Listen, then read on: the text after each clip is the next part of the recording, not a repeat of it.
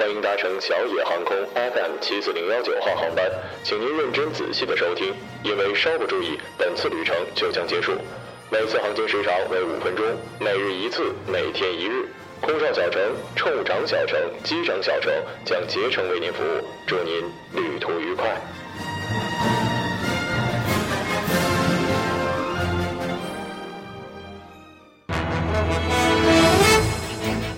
各位听众，晚上好，晚上好。今天是二零一六年的一月十八号，星期一，农历的腊月初九。欢迎收听日节目。今天的节目主要内容有：中国女留学生开车被追尾，遭对方枪杀；庞麦郎杭州首场演唱会全程假唱；美国女兵忍受军队强奸，退伍之后无家可归。山东男子用妻子生日做假车牌表忠心。美人鱼老炮无缘台湾观众，只因没中签。下面请听详细内容。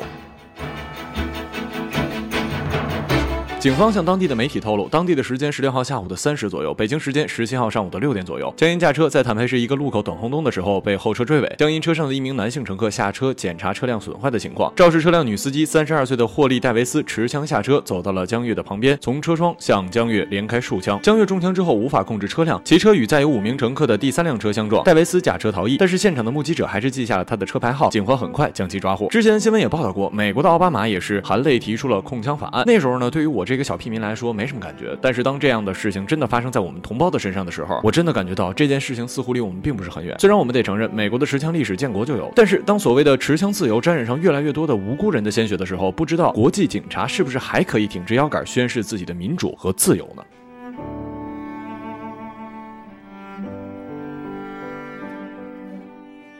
一月十六号，因神曲《我的滑板鞋》成名的约瑟翰·庞麦郎在杭州举行了旧金属绝版演唱会首站。演唱会历时一个小时，吸引了数百名年轻粉丝到场观看。庞麦郎现场演唱了《我的滑板鞋》《西班牙的牛》《摩的大镖客》等九首歌，换了六套衣服，多名女郎为他贴身伴舞，他却面不改色，照常演唱。但遗憾的是，现场观众都发现庞麦郎全程都是假唱，很多次口型对不上，节奏跟不上，令人很失望。其实呢，这件事情在我看来反而有一些伤感。我是替庞麦郎哀伤。我们暂时呢把他的歌曲艺术性放到一边，从另一个角度来看，他是一个爱音乐的农村孩子，梦想成为歌手。现在他成功了，可是却变成了一个傀儡，被唱片公司胡乱安排的赚钱工具。我猜他也不想假唱的。哎呀，很多时候梦想也许应该定一个永远不能实现的比较好吧。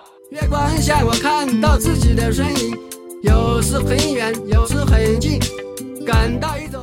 据美国《纽约时报》报道，流浪的老兵达林·马修斯在自己的车中度过了超过两年，等待美国退伍军人事务部的住所票卷。他于1973年参军，被送往阿拉巴马州麦克莱伦堡。我当时准备参加女兵的军队，觉得这样就没有了性侵的问题。但是我参加了，性侵的问题还是存在的。马修斯说：“今天呀，很巧有两个美国的消息，恰巧又不是露脸的好事儿。当然了，我不是故意要变成真正的新闻联播啊，用美丽的水深火热来反映我大中华的歌舞升平。美军的女兵性侵问题可以说是由来已久，他们同样是冲锋陷阵，他们同样要流血牺牲，可是换回来的居然是这样的结局。这一刻，我不禁就要感叹了。有些国家处理的就很好，女将军、女士兵都有，不打仗，只唱歌跳舞，这就不会被军人性侵了吧？嗯，也对，毕竟这有可能是他们工作的一部分哟，嘿嘿。